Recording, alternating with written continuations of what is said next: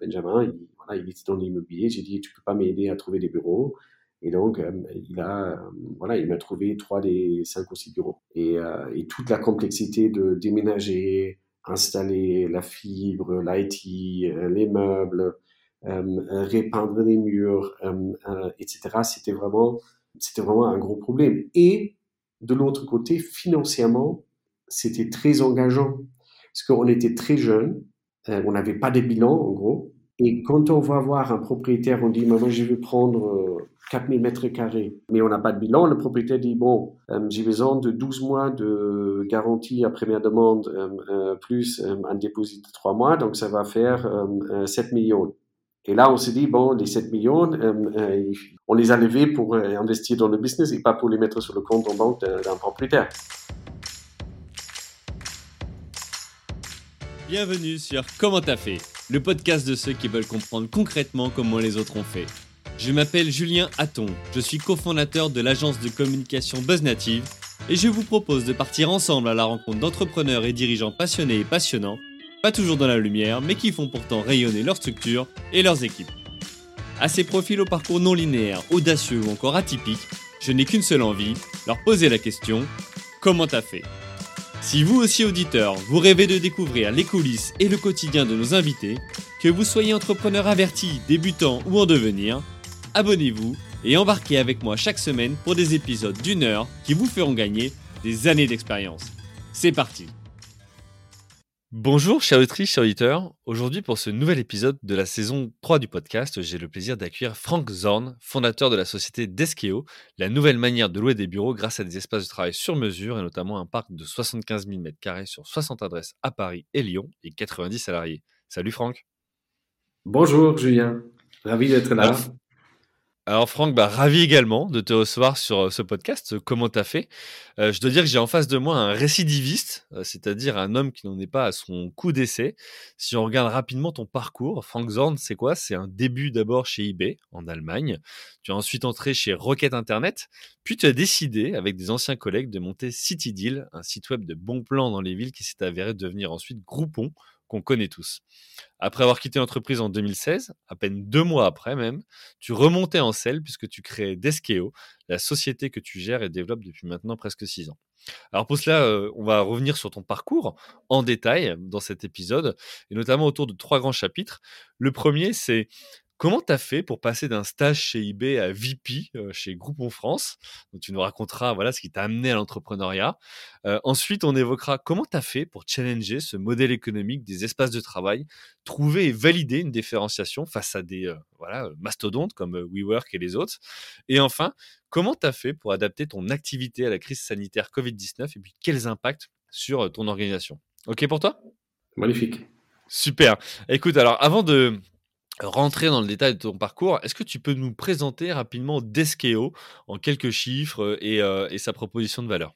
Bien sûr, je peux faire ça. Donc Deskeo, c'est un opérateur de bureau nouvelle génération. Euh, en gros, ce qu'on fait, on propose, ça c'est notre produit phare, on propose une solution tout complet, flexible, avec de l'aménagement, avec une gestion opérationnelle des bureaux en marque blanche pour des sociétés entre 10, 15 salariés et quelques centaines. Et euh, donc c'est un bureau, euh, souvent c'est un étage, c'est un immeuble, mais un espace dédié qui brandé ou qui ressemble à l'image de la société qui va s'y installer, euh, mais qui est aussi configuré selon la manière de travailler de la société, euh, et donc qui a euh, donc une certaine flexibilité dans la durée. Euh, généralement, chez nous, c'est entre 2 et 3 ans. Or, un bail commercial, souvent, il est quand même minimum 6 ans, euh, ce qu'on demande des propriétaires. Euh, et tout est géré de A à Z. Donc, on fait l'aménagement, on s'occupe de l'Internet, de la machine à café, de la fontaine d'eau. et donc, les sociétés qui sont chez nous, ils peuvent se concentrer sur leur business ils n'ont pas à gérer toutes les challenges euh, que on connaît euh, souvent déjà de notre maison ou de notre appart euh, quand on fait des travaux, quand on s'installe, on achète des meubles et après aussi dans le quotidien où on peut avoir une fuite où l'électricité ou l'internet ne marche pas. Donc nous on s'occupe de tout ça c'est un peu dans la, on peut dire, c'est un peu dans la tendance. Donc, c'est un des, une solution qui est très demandée depuis quelques années maintenant et encore plus pendant et après la pandémie Covid. Ok, donc en fait, t'enlèves finalement pour les entrepreneurs, tu leur retires tous leurs euh, pain points, hein, tout, toute cette gestion pardon, au quotidien pour euh, leur permettre de se concentrer sur la valeur ajoutée de, leur entreprise. Ok, tu as quelques chiffres à nous partager sur Deskeo, où est-ce que vous intervenez?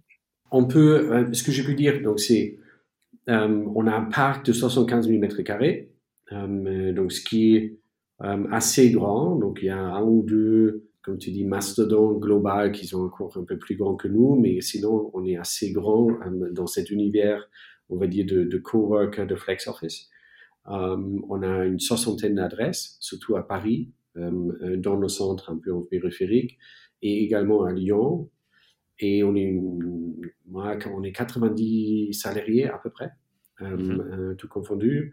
Euh, voilà, ça c'est pour donner un aperçu. Et on a peut-être 150 euh, clients euh, réguliers, donc qui sont dans nos bureaux, mais on a, voilà, on a deux trois activités dont je vais parler un peu moins, mais qui se rajoutent. On a un, business de location de salles de réunion.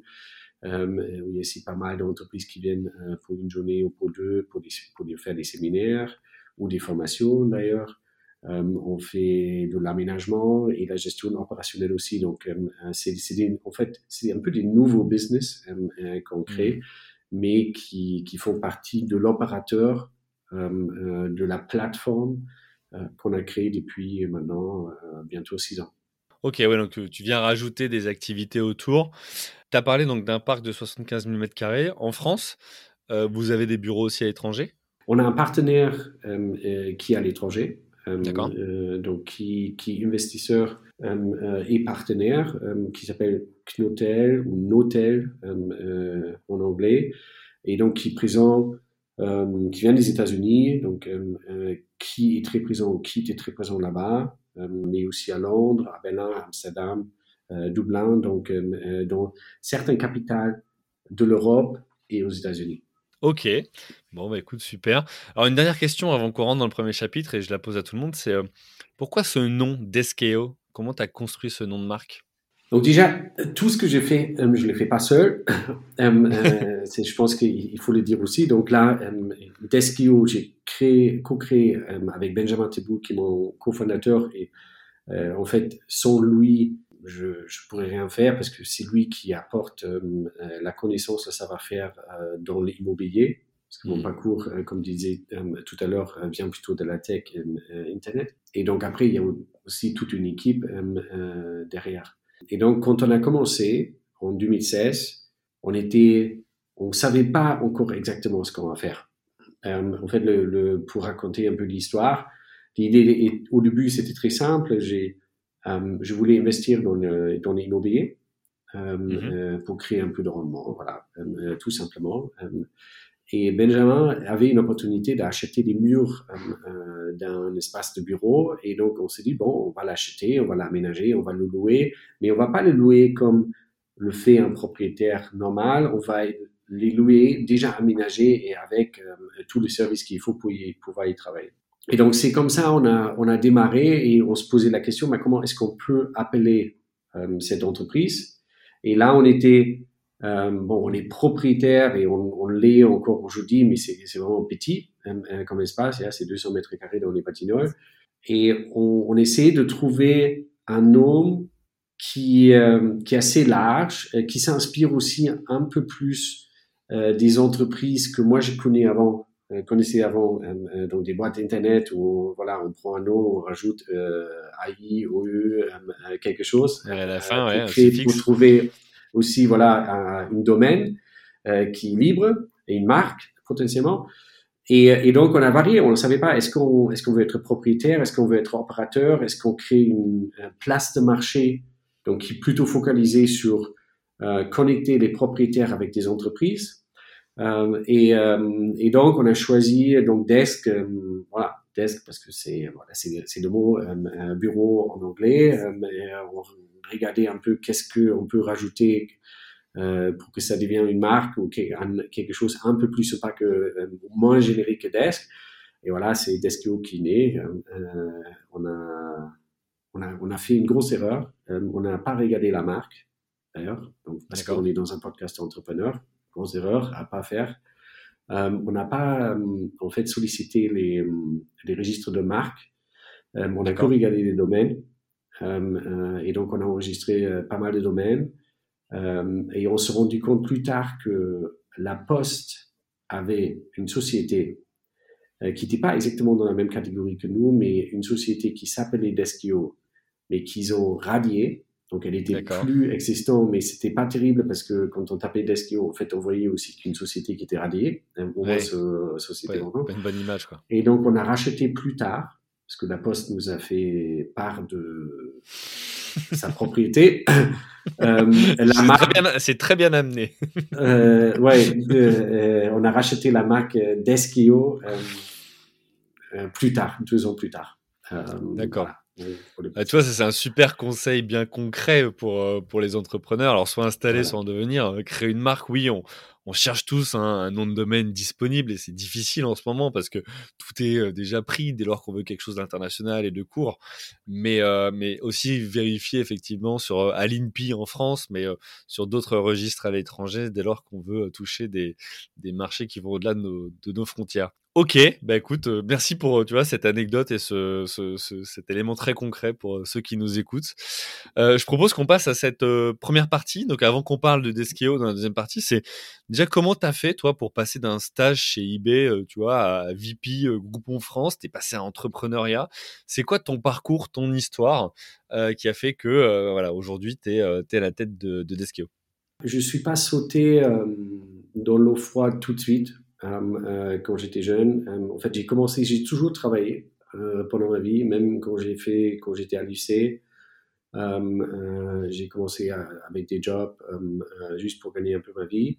Et ce que j'ai fait, donc, à moitié de, de mes études en Allemagne, j'ai fait un stage. J'ai dit, bon, je prends une pause, un peu comme la césure aujourd'hui, je pense, dans pas mal mmh. d'études.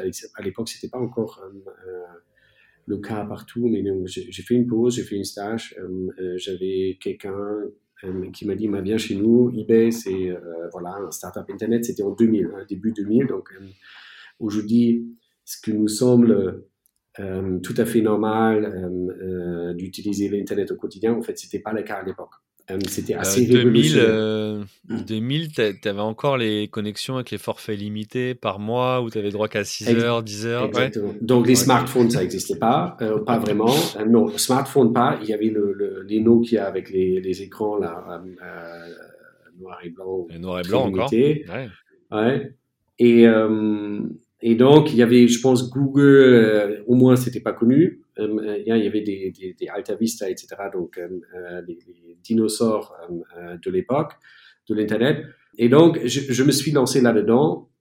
J'ai fait un stage pendant six mois. C'était une jeune entreprise, euh, donc c'est c'est une marketplace euh, en ligne. C'est parti des enchères, mais c'est devenu un marketplace euh, au fur et à mesure. On était 15 stagiaires plus les, les, fondateurs d'origine. En fait, c'était déjà euh, des investisseurs avec qui je travaillais plus tard, donc les, les, les mêmes frères qui sont derrière Rocket Internet, euh, qui ont créé une entreprise qui s'appelait Alando. Donc ça parle à certaines peut-être avec le Z d'avant. Avant. Donc c'était Alando, c'était une copie d'eBay. Ils l'ont créé trois mois plus tard, ils l'ont vendu à eBay. Euh, eBay a repris les activités et moi je suis rentré juste après, euh, juste après la vente. Et donc on était euh, une vingtaine euh, et on a euh, monté l'entreprise jusqu'à, quand je suis parti en 2007, on était à Berlin 1500, global, on était plus que 10 000, côté en bourse.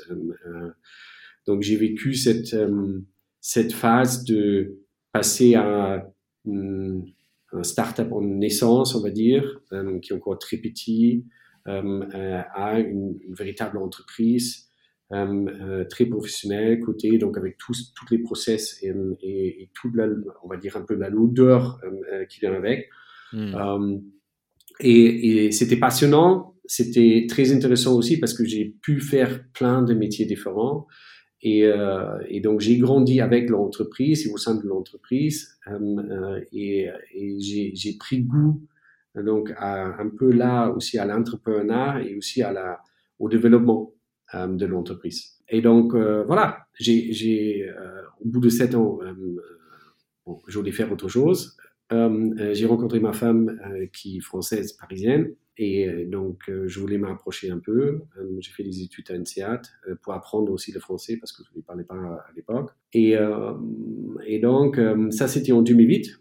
D'accord. Je suis sorti de l'MBA euh, pleine dans la crise de Lehman.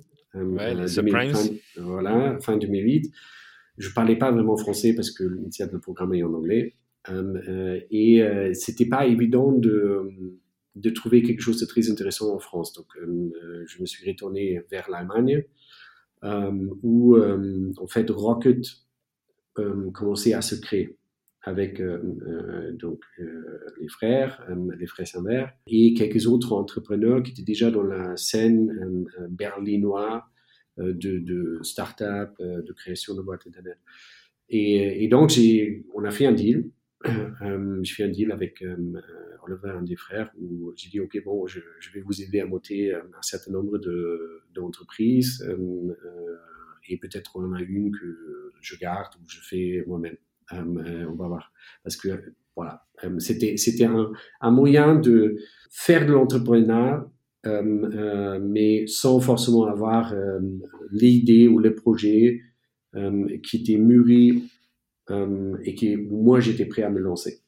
Oui, parce que pour ceux qui connaissent pas le, rocket, enfin, le, concept de requête Internet, alors il y en a autant qui adorent et autant qui euh, le critiquent, mais c'est effectivement de se dire, ben, on regarde les sites Internet qui fonctionnent et on va copier quelque part, en tous les cas créer un concurrent pour après soit générer une consolidation, soit voilà se, se tirer la bourre. Donc toi, ce que tu veux dire par là, c'est tu les as rencontrés, ces frères, euh, et tu as dit, bah, écoutez, voilà, moi j'ai eu cette expérience-là de chez eBay. Si vous voulez, je viens euh, dans un cadre sécurisant, parce que c'est eux qui euh, financent ou qui, voilà, en tout mmh. cas posent le cadre. Mmh. Mais toi, tu, faisais l'opérationnel de développer ces boîtes-là, les aider à, émerger. Oui, exactement. C'était un peu un incubateur. Oui, on peut dire incubateur, parce qu'en en fait, en, réalité, ce qu'on faisait, c'est qu'on lançait des équipes. on avait une équipe de dev, de marketing, business development, etc., donc qui qui avait euh, la capacité de lancer un projet en très peu de temps. Et hmm. après, l'idée était toujours de, de lancer l'équipe et après la boîte elle-même, euh, donc la start-up, euh, part et, continue son chemin séparément. ça, c'était hmm. en gros l'idée. Et on faisait ça beaucoup. Moi, j'en ai fait un où je suis resté pendant six mois et ça, ça, ça a très bien démarré, euh, mais c'était pas le modèle que je voulais euh, faire et c'était pas mon idée. Euh, c'est un mhm. jeune fondateur qui voulait le faire euh, et je l'ai aidé pendant pendant six mois. On a lancé une, plate, une plateforme, on l'a démarré, fait démarrer, elle a fait pas mal de chiffres d'affaires très vite. Et c'est fin 2009, on, a, on s'est dit, voilà, on voit un modèle aux États-Unis qui fonctionne bien n'y a pas de raison que ça ne peut pas marcher en Europe et, allez, on va le faire en Europe. Et si je peux me permettre, parce que tu, tu le dis, il y a des gens qui aiment, qui n'aiment pas, en fait, il y a, moi, j'ai un, comment dire, j'ai un regard un peu, on va dire, très pragmatique euh, par rapport à ce, propos. Je pense qu'il y avait un moment où Rocket était assez critiqué pour, en fait, euh, créer des copycats et après les revendre euh aux euh, souvent des boîtes américaines qui, qui, étaient, qui avaient peut-être des idées. Je pense que, en la réalité, quand on regarde les historiques, il n'y a pas juste une seule voiture, il n'y a pas juste Coca-Cola, euh, euh, il n'y a pas en fait une industrie où il n'y a qu'un seul acteur. À part s'il y a des, des, des, industries qui sont monopolitiques. mono, c'est quoi le, mot français Monopolitique C'est un mot? Ouais, c'est les monopolistiques. voilà, hmm. monopolistique, voilà, c'est ça. Et, et, donc, on peut le juger euh, je pense que l'idée, c'était en fait ce qui est intéressant et ce qui est très malin aussi, c'est de dire le plus grand risque qu'on puisse avoir dans un business, c'est le market risk. Euh, au, moins dans un startup, parce qu'on ne sait pas encore est-ce qu'il y a un marché ou pas. Et euh, on sait aussi quand on crée un très nouveau modèle ou un, un très nouveau, un nouveau modèle qui n'existe pas avant, là, quand on fait une invention, on va dire, pas juste l'innovation, les risques sont énormes. Et donc, si en tant qu'entrepreneur ou, euh, on va dire, gérant, on veut éviter, écarter ce risque-là et développer un business qui peut proposer l'innovation et le développement, en fait, il n'y a rien de mal là-dedans, je pense. Et ce qu'on voit souvent aussi, ce qu'on a vu dans le passé, c'est pas forcément le premier qui a lancé un produit qui va être le plus, euh, qui, qui, va réussir le plus. Et hmm. il y avait un avantage euh, que je pense qu'on avait, et ce qu'on voit aussi dans la durée euh, chez Rocket, on avait une force d'exécution qui était très très importante. Euh, et l'idée, c'est une chose, pouvoir l'exécuter, c'est encore autre chose. Et quand on regarde aujourd'hui, le, les alumni euh, de Rocket Internet, on les trouve un peu partout et parfois ils ont créé derrière des entreprises qui étaient nouveaux, qui n'avaient rien à voir, euh, euh, qui étaient des inventions, on va dire. Parfois c'est juste de l'innovation sur des idées qui étaient dans le marché. mais il y a un point qui est très commun, c'est que c'était une très bonne école de comment développer, exécuter un produit euh, euh, des, des, business dans euh, plein marchés différents et dans plein pays différents. Et, et c'est souvent ça qui fait du succès. Hmm. Et, et c'était du succès qu'on a créé avec euh, parce que nous, on a, enfin, c'est, c'est dire, mais en même temps que nous, il y en avait 50 autres qui ont essayé dans chaque, pays. Oui, mais tu vois, là, la leçon de tout ça, c'est effectivement ce côté, euh, l'idée c'est bien, mais c'est l'exécution qui compte derrière. Et en fait, c'en est la meilleure preuve finalement, leur, euh, leur modèle. Et euh, peut-être que, tu vois, on peut maintenant, avec le recul, avec 10-15 ans derrière, se dire qu'ils ont été aussi les précurseurs de, de toutes les techniques aujourd'hui de, de, growth hacking, tu vois, ou autres, qui sont de dire on va tester vite une offre sur un marché si ça marche, bah, on la développe. Si ça marche pas, ben, tant pis, on passe à une autre idée ou autre chose. Tu vois, peut-être qu'en fait, il y, a un peu de ça dedans maintenant quand tu le dis, tu vois, avec le recul. exactement. Et, on, avait, on avait plein de courants courants dans chacun des pays parce que c'était très facile de, en fait, démarrer, copier le modèle. Il fallait juste un, site WordPress pour, en fait, afficher un deal et, et acheter un voucher. Euh, quelques emails, euh, euh, peut-être un ou deux commerciaux pour signer un ou deux restaurants, et le, le, la boîte était créée. Après, le scaler, nous on a scalé en deux ans dans 48 pays, on est monté de 0 à 10 000 personnes. On a coté la boîte en bourse en deux en espèce de deux, ouais, deux, deux ans, deux ans et demi, avec plus qu'un milliard de chiffre d'affaires. En fait, ça, c'est euh, c'est pas juste de la chance et euh, euh, c'est une force exécutive qui est énorme.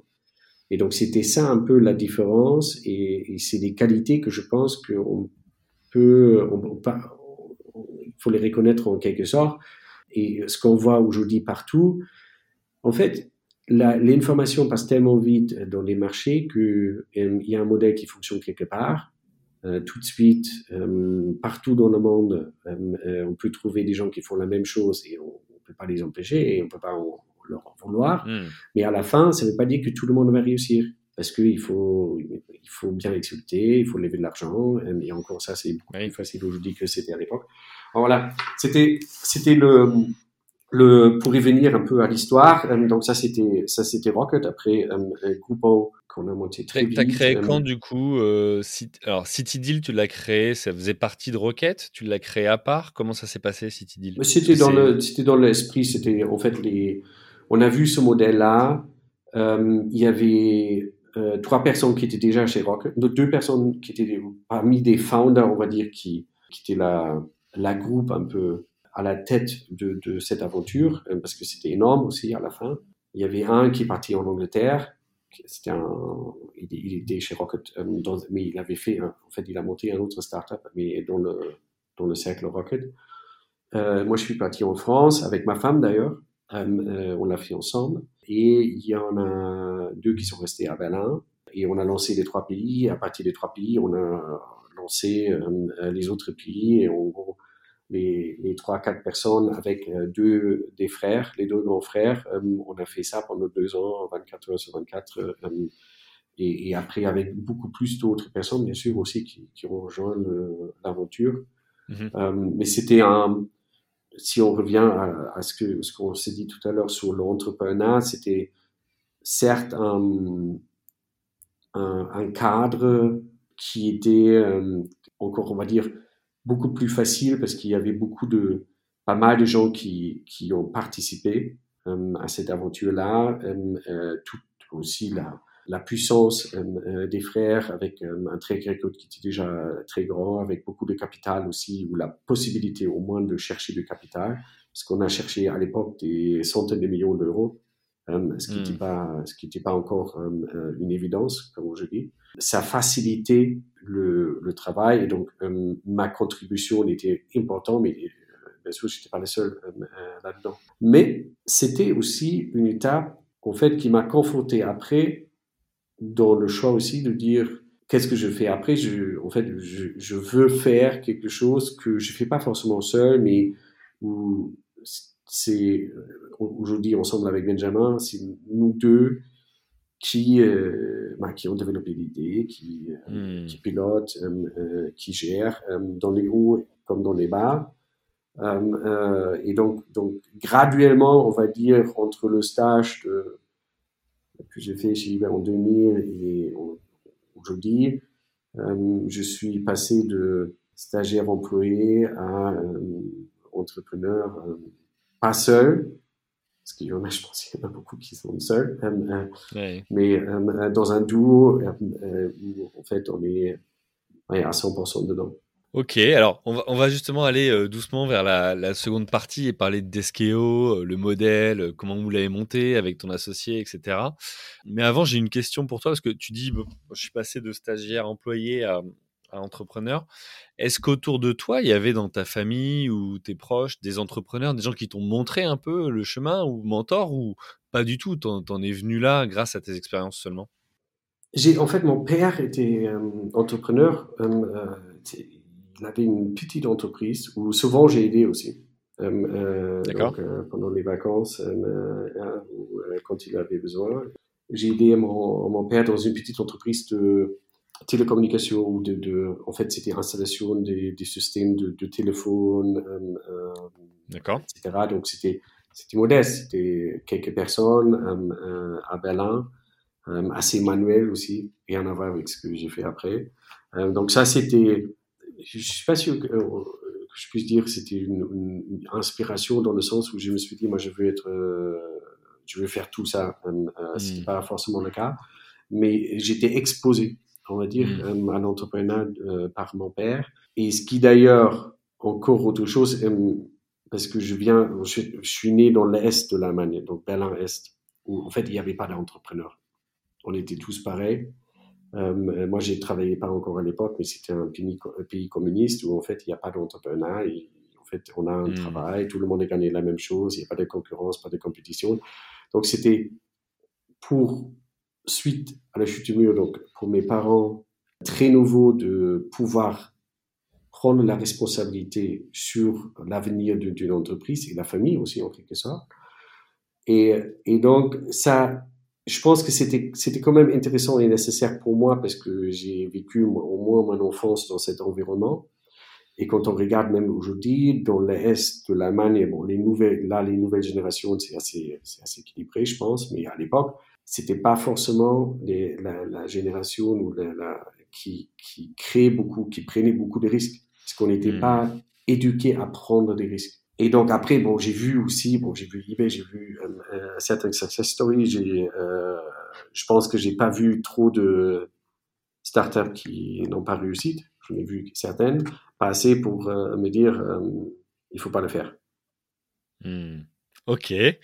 Bon, bah écoute, top. Alors, du coup, on, passe à la deuxième partie, euh, avec notamment Deskeo. Comment tu as fait pour bah, challenger ce, ce, modèle économique euh, des espaces de travail, trouver, valider une différenciation? Déjà, ma première question dans cette, dans cette partie-là, c'est euh, comment tu as fait pour créer, pour choisir ton associé et te dire, bah, vas-y, on se lance ensemble? Donc, ça commence euh, chez Groupon. Quand je suis arrivé en France, j'ai cherché des bureaux et j'étais dans un centre d'affaires avec, euh, euh, donc, on avait pris un bureau pour deux postes euh, avec un téléphone. trois mois plus tard, on avait tout le centre d'affaires. C'était à côté de l'opéra. Et donc, voilà, il fallait trouver de nouveaux bureaux. On cherchait, on trouvait une sous-location parce que je voulais pas m'engager pendant très longtemps non plus dans un cabinet d'architectes euh, Metz, Strasbourg-Saint-Denis. Et j'ai signé, je pense, même juste pour six mois. Et quand on est arrivé, en fait, on était déjà trop nombreux. Et donc, le jour où on est arrivé, je commençais à chercher le bureau d'après. Et ce qui nous arrivait aussi, euh, je pense j'ai changé cinq ou six fois dans les cinq ans où j'étais là.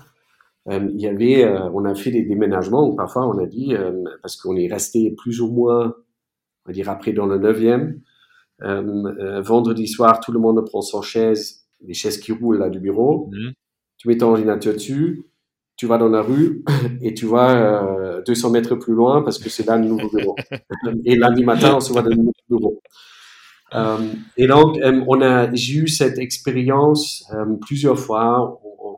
en fait, les équipes françaises passaient de 0 à 700 employés en deux ans à peu près. Et donc, évidemment, les, solutions traditionnelles de l'immobilier où il faut signer en trois ans ou au minimum six ans selon bail, ça fonctionne pas. et donc, j'ai enchaîné des expériences où c'était compliqué à trouver. Après, il y avait beaucoup d'intermédiaires. Euh, et Ben était un intermédiaire. Donc, euh, Benjamin, il, voilà, il était dans l'immobilier. J'ai dit, tu peux pas m'aider à trouver des bureaux.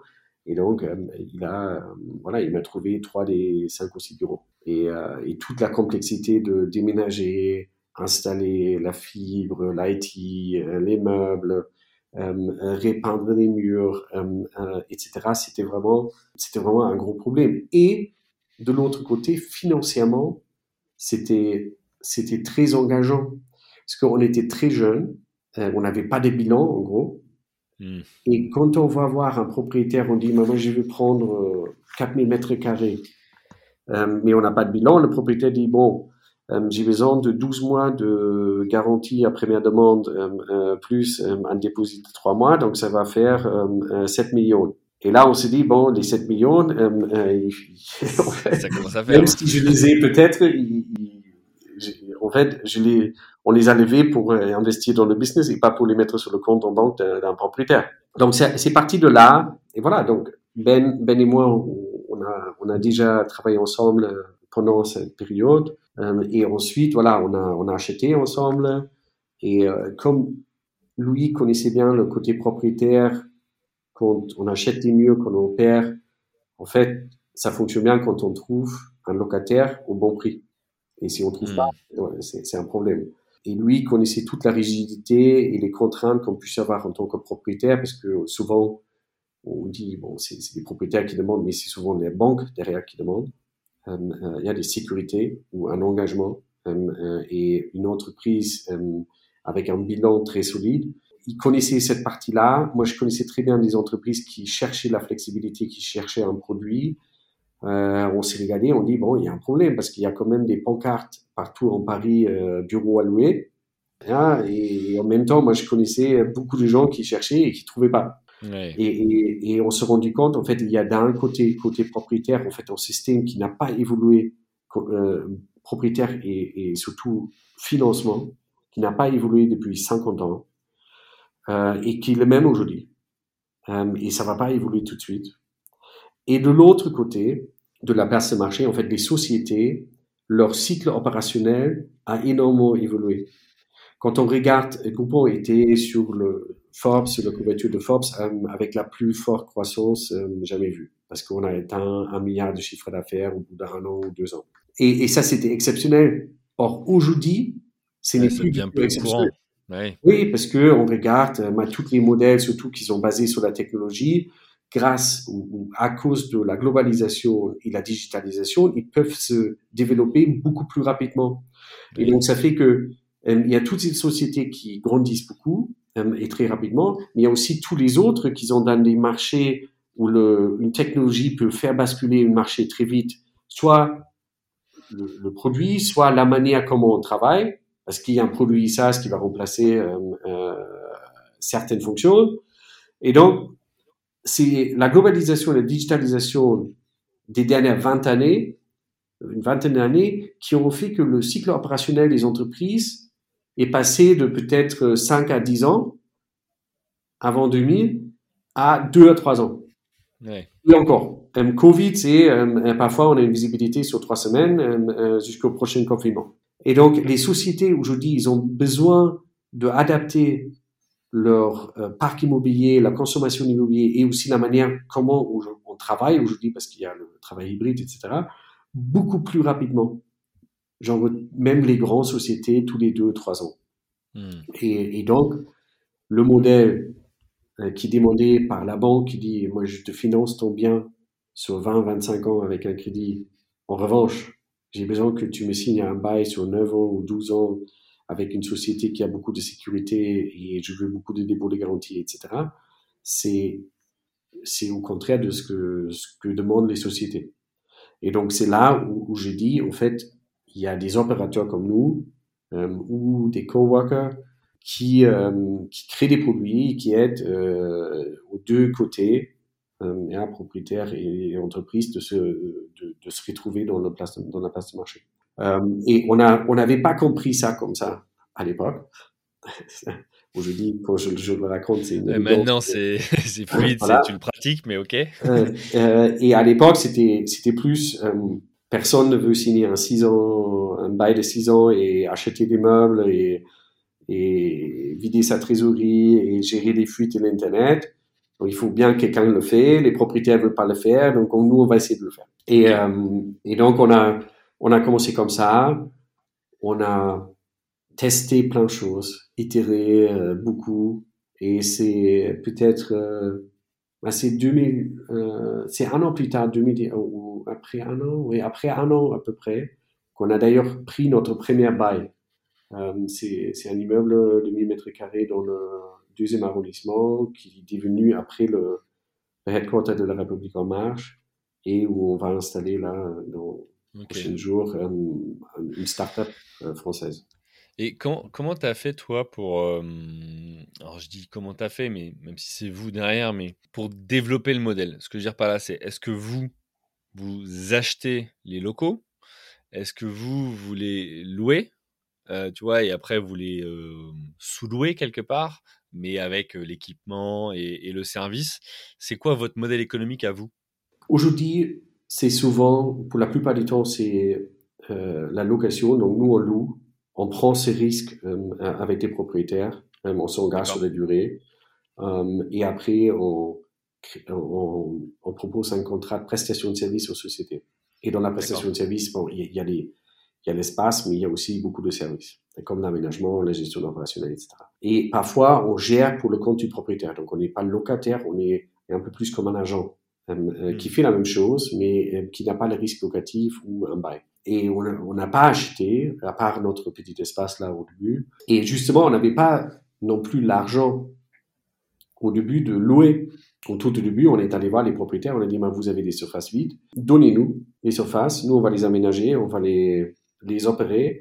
Et quand on fait des chiffres d'affaires, on partage. Et bon, il y en avait beaucoup qui voulaient pas, mais il y en avait certaines qui avaient des, oui, il y en avait certaines qui avaient des surfaces où en fait c'était assez clair qu'ils vont pas les louer comme ça. Et, euh, et, donc on a eu de la chance, on a eu un peu de, un peu de réussite euh, euh, aussi grâce à Benjamin qui avait des, relations dans le dans le secteur, on a pu faire certaines deals et, ça marchait.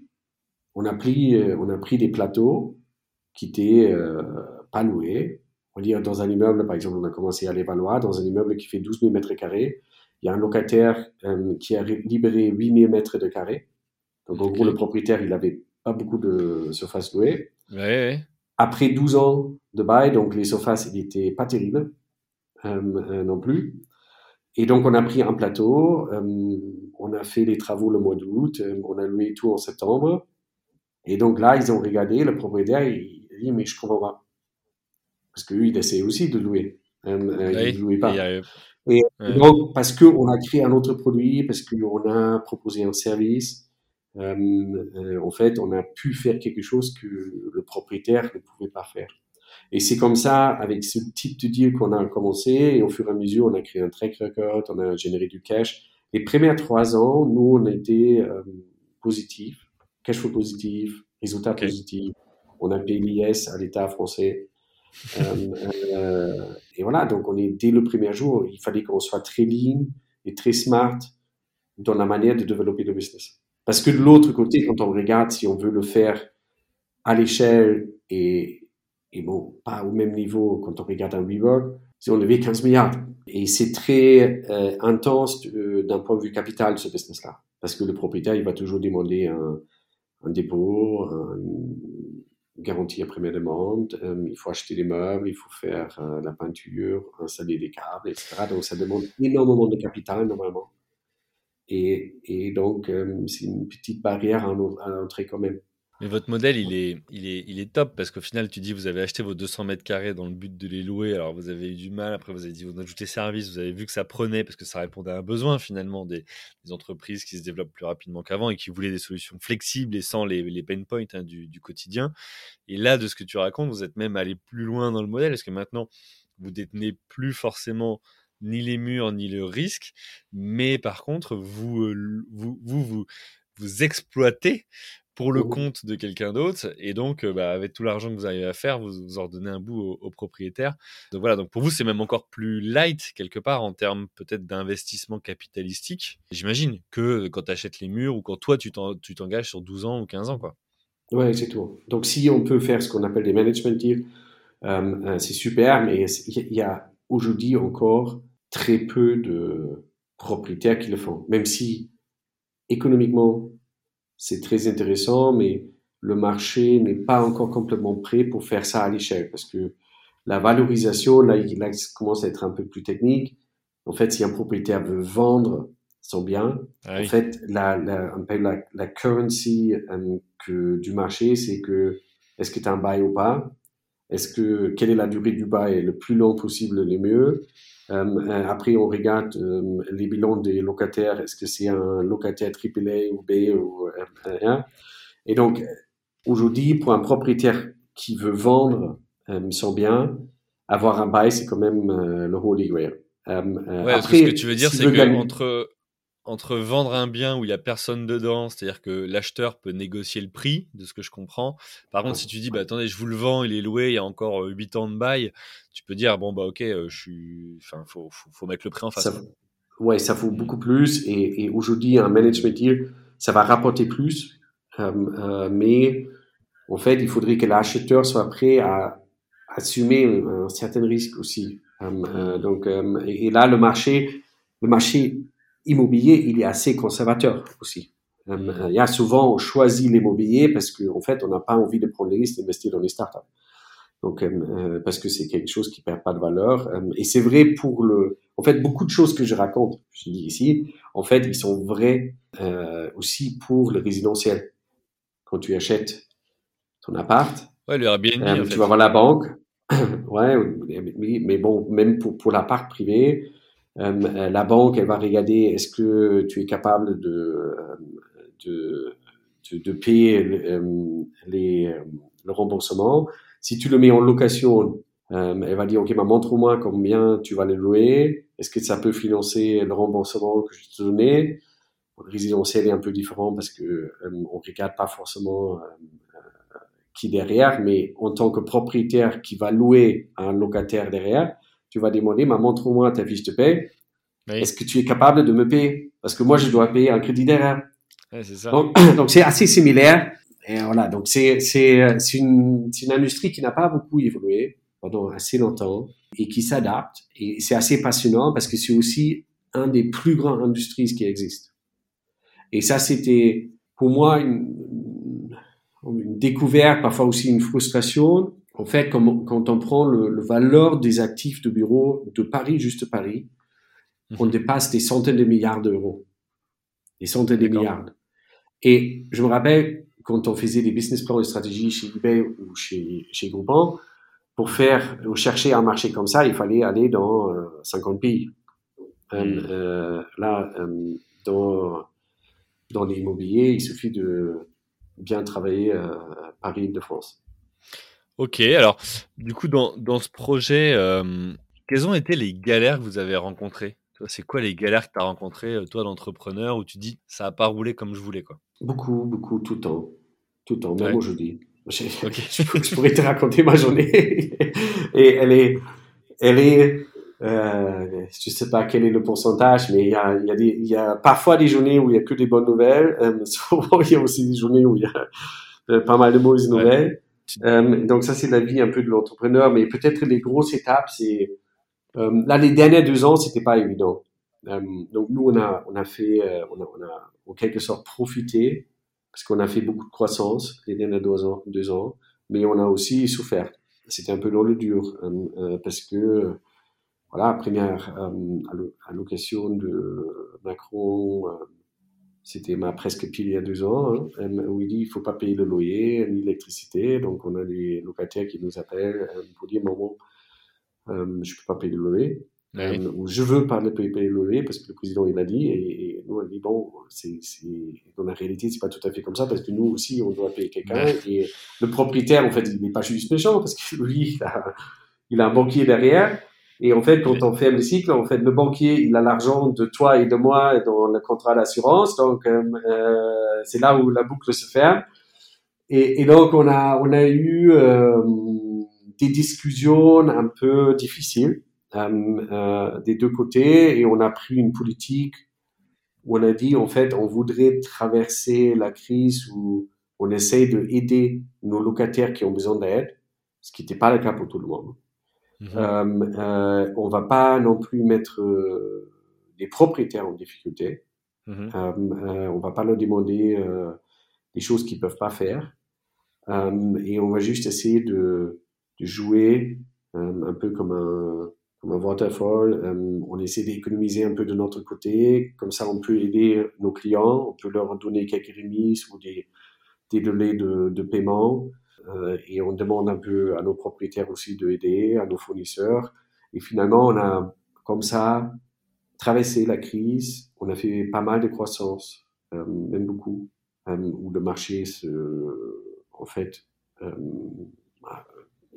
a baissé de 50% en 2020. Et, donc on a, on a, on a eu, on a fait tous, tout le, pris toutes les décisions difficiles. On a utilisé beaucoup le chômage partiel. Ouais. Dès le 17 parce que du coup, là, du coup, alors, tu es, déjà rentré dans, dans la troisième partie, euh, comment tu as fait, du coup, pour adapter ton activité au Covid-19, mais de ce que j'entends, et tu nous, tu nous confirmeras, il y, y, a vraiment eu un impact négatif qui fait que bah, certaines entreprises se sont trouvées sans trésorerie, euh, sans activité. De confinement, ben, il n'y a plus besoin d'aller dans des bureaux parce que tout le monde était chez soi. Donc il y a cette partie-là. Et d'un autre côté, en tout cas moi de ma vision externe, c'est euh, ça a été probablement aussi un énorme booster dans les mœurs et la manière de voir comment on gère ses bureaux et de se dire une fois que tout ça s'est passé, euh, ok bah je vais peut-être faire gaffe parce que j'ai peut-être plus besoin d'un bail aussi long, peut-être que j'ai besoin de solutions plus flexibles, quitte à payer un peu plus cher à court terme, mais mais pouvoir plus facilement m'adapter. Tu vois donc comment toi tu dis vous avez fait le chômage partiel, ok donc une partie de l'équipe qui pouvait plus bosser. Comment est-ce que c'est à ce moment-là vous avez créé des nouveaux, nouvelles activités que tu citais tout à l'heure? Est-ce que voilà, qu'est-ce qui s'est passé à ce moment-là? Comment vous avez remis voilà, peut-être en question votre modèle Comment vous êtes organisé avec l'équipe Parce que c'est pareil aussi en tant que dirigeant. Euh, ok, tu as l'annonce du confinement. Qu'est-ce que tu fais Qu'est-ce que tu dis à ton équipe quoi? Voilà, c'est on, a fait on a fait on a fait énormément de choses. Donc la, première chose, ce qu'on a vu beaucoup au début de la crise, c'est, on a entendu beaucoup cash is king, ce qui, est une réalité. Donc on a fait en sorte que on regarde où est-ce qu'on peut arrêter du cash burn euh, si on avait, où est-ce qu'on peut chercher du cash aussi. donc on a mm. cherché des yeux, par exemple. Et on a pris des décisions très difficiles. On n'a on a pas licencié des gens. On a même embauché pendant cette période-là. Mais on a fait recours au chômage partiel parce qu'on avait aussi une activité qui était à l'arrêt et on avait besoin de trésorerie. Euh, euh, donc, on a parlé à nos équipes, on a expliqué la situation, on a dit regardez, là, le plus important, c'est de préserver tout le monde. Euh, et heureusement, je pense que le, gouvernement français a réagi aussi très vite avec des mesures très concrètes. et donc, on a utilisé toutes ces mesures-là. Et dès le premier jour, ça c'est important aussi. Dans ces cas-là, il faut faut garder la tête froide, mais il faut quand même avoir un sentiment d'urgence. Et, c'était pour nous le cas, ce que je dis, le, jour après le, premier confinement. Et, euh, et, malgré tout, il fallait quand même avancer, il fallait avancer sur certains chantiers pour pouvoir euh, faire entrer des clients euh, dès le déconfinement. voilà, donc il y avait quand même une partie opérationnelle et qu'il fallait maintenir. et, et donc c'était beaucoup de choix difficiles beaucoup de euh, je pense que moralement aussi de, proximité, malgré la distance qu'on avait physiquement avec les équipes, pour les soutenir, pour, euh, pour rassurer tout le monde qu'on va être là aussi après cette euh, crise, euh, parce qu'on va prendre certaines mesures qui sont un peu difficiles pour préserver tout le monde. Et ce qu'on a fait. Et, et, tout le monde, et ça, je, je pense qu'on ne peut pas remercier assez aussi toutes nos équipes. En fait, ils ont ils sont jamais blancs, ils ont tous joué le jeu et tout le monde s'est aidé, entraidé entre, entre eux aussi pour dire, OK, on prend ces décisions ensemble, on défend ensemble parce que c'est pour le bien euh, de l'ensemble. On avait une difficulté en plus qui était notre, notre actionnaire, en fait, qui devait nous financer, euh, s'est navigué dans les problèmes et a fait faillite. Ah, et donc, on ne pouvait pas compter sur le financement de notre actionnaire et donc il fallait qu'on se débrouille euh, euh, nous-mêmes. Même ça, on a, on a pu gérer, mais ça c'était euh, ça c'était aussi une leçon assez intéressante parce que ça arrive rarement que un actionnaire bah ouais, tu vois, je crois pas avoir eu ça sur le podcast. Comment tu fais du coup dans ce, dans ce moment-là? Parce que qu'est-ce qu'on fait de ses parts? Est-ce que vous, vous avez racheté? Enfin, comment, comment ça se passe quand l'actionnaire il fait défaut? Bah Justement, il, je pense que quand on a fait le premier deal avec notre actionnaire, on savait que euh, ils avaient levé beaucoup d'argent, des centaines de millions, ils étaient valorisés, l'icône, euh, là.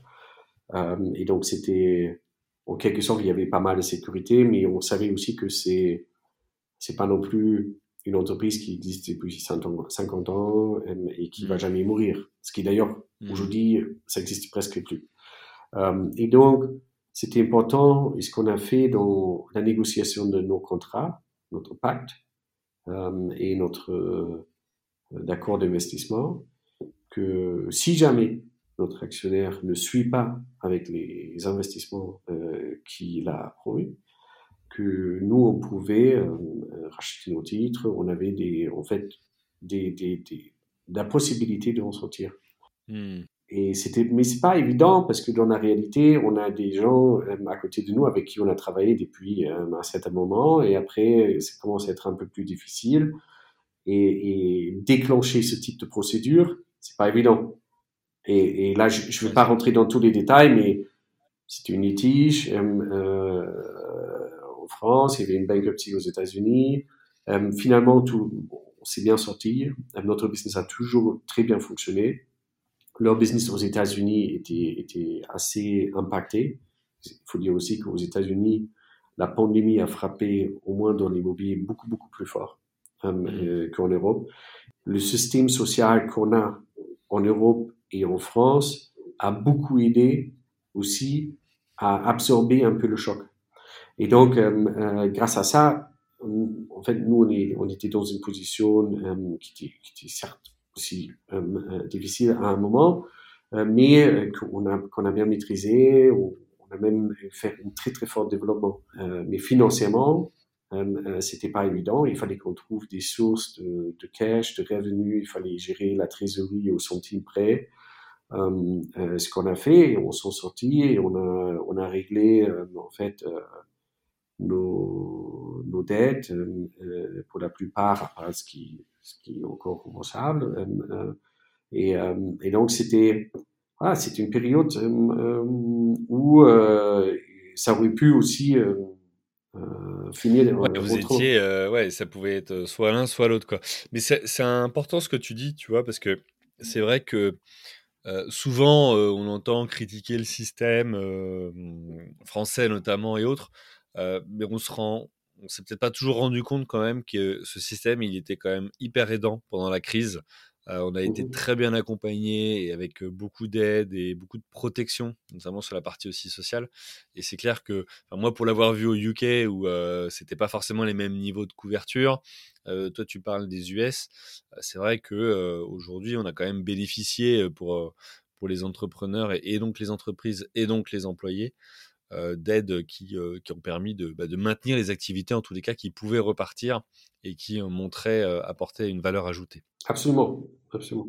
Ok, alors je vois qu'on arrive déjà au bout de, de, de l'épisode. J'ai une question à te poser sur l'ambition. C'est quoi l'ambition de Deskeo Où est Deskeo dans 5 ans? Parce que eBay en 7 ans, cotation en bourse et des milliers de collaborateurs. Groupon, n'en parlons pas. Enfin voilà, donc généralement quand tu touches à quelque chose, ça finit en milliers de collaborateurs. Oui, et ça c'est peut-être quelque chose aussi que j'ai appris. le j'ai géré beaucoup de gens. Euh, j'ai recruté énormément, donc ça c'était euh, des apprentissages très importants. Après, la gestion des hommes, ça, a des avantages et des inconvénients. Euh, et c'est pas mon but d'aujourd'hui, parce qu'il y a un certain niveau de taille.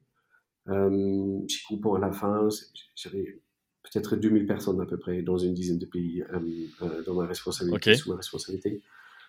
Et là, euh, on vit un peu tout ce qui, ce qu'on peut voir dans la société, avec les bonnes choses, mais aussi mmh. avec tous les mauvais côtés euh, de la société. Et, euh, et c'est pas toujours facile. Euh, tu as, des exemples? As des exemples justement de ça? C'est pour se rendre compte, tu vois? Tout. D'un côté, des rencontres énormes et aujourd'hui, si je peux dire quelque chose sur Groupon, quand, quand je regarde rétrospectivement, je pense que ce, dont je suis le plus fier aussi avec ma femme, c'est les équipes qu'on a créées à mon autre et qui ont aujourd'hui partout, qui ont pour beaucoup créé après et euh, lancé leur business. Il y en a beaucoup qui ont réussi, beaucoup, euh, et qui sont en train de réussir, ou qui ont euh, euh dans des, startups ou dans des boîtes en fait ils ont des carrières qui sont euh, bien avancées et je pense qu'on a pu contribuer grâce aussi au développement et des valeurs et la manière comment on travaille, comment on exécute, de, contribuer à leur évolution. Donc ça, c'est, une immense euh, fierté et, c'est la meilleure chose à vivre. Mais de l'autre côté, j'ai eu des cas de harcèlement sexuel, suicide, euh, euh, mm. des, des, des, choses qu'en en fait on veut pas voir et on ne discute jamais, mais, euh, mais qui ont une réalité et, euh, et qui sont pas faciles à gérer. Ouais, tu m'étonnes. C'est vrai que comme ça, tu penses pas. Enfin, je veux dire, quand tu te lances dans l'entrepreneuriat, d'ailleurs, tu, tu, penses plus que tu vas recruter que licencier. Tu es plus là pour développer euh, les profils, les compétences, l'équipe.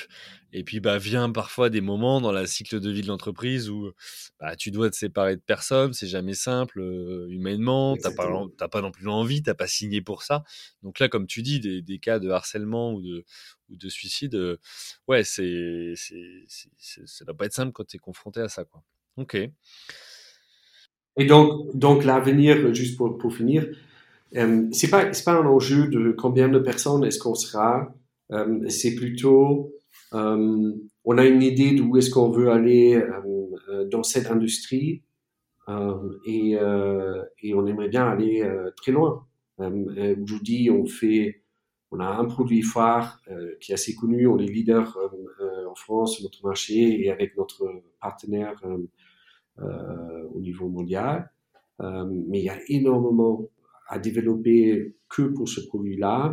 Et après, voilà, on travaille sur d'autres produits qu'on est en train de tester euh, euh, et on pense que dans ce marché de l'immobilier tertiaire, ou si on voit un peu plus loin dans l'immobilier de manière générale, euh, on peut changer des choses, on peut avoir un impact et, euh, et on, est dans une très bonne position là euh, aujourd'hui pour pouvoir créer beaucoup de changements. Euh, et créer une aventure qui, qui peut devenir très grande et, avoir beaucoup d'impact. Et là, je parle plutôt peut-être sur des salariés qui vont dans les bureaux où on est, euh, qui viennent en salle de réunion, euh, pour lesquels on va aménager des bureaux. Ils vont dire, je me sens bien au bureau. Euh, ça, c'est aujourd'hui, c'est quelques, euh, milliers, voire des dizaines de milliers en, occupation de salle de réunion, par exemple. Et euh, si ça pourrait être des centaines de milliers, voire des millions, là, là je pense qu'on peut dire on a, accompli quelque chose. Ok, bah écoute, super, c'est ce qu'on ce qu'on vous souhaite. Il me reste deux questions avant qu'on raccroche. La première, c'est ça veut dire quoi pour toi entreprendre ou être entrepreneur? Entreprendre, je pense que c'est très large. par rapport aussi à ce que, ce que j'ai expliqué, ce que moi j'ai vécu, c'est des nuances de gris, c'est pas, pas blanc et noir. On hmm. peut entreprendre au sein d'une entreprise, être un entrepreneur, euh, en quelque sorte, créer de nouveaux produits. Euh, euh, et on peut aussi être l'entrepreneur qui fait tout toute seule. pour moi, c'est donc si je peux dire, il y a des choses qui sont un peu comme moi. On prend un certain risque de créer quelque chose et développer, que ce soit un produit, que ce hmm. soit une entreprise, que ce soit plus largement peut-être une aventure, une aventure euh, euh, où on commence souvent avec euh, une feuille blanche ou, de, de, zéro, et on arrive à un fin où en fait on a créé une entreprise, où on a développé un produit, on a, on a créé un service ou autre chose. Et, et parfois, parfois c'est parti de zéro, mais parfois on peut aussi racheter quelque chose et après euh, euh, être entrepreneur sans forcément l'avoir développé.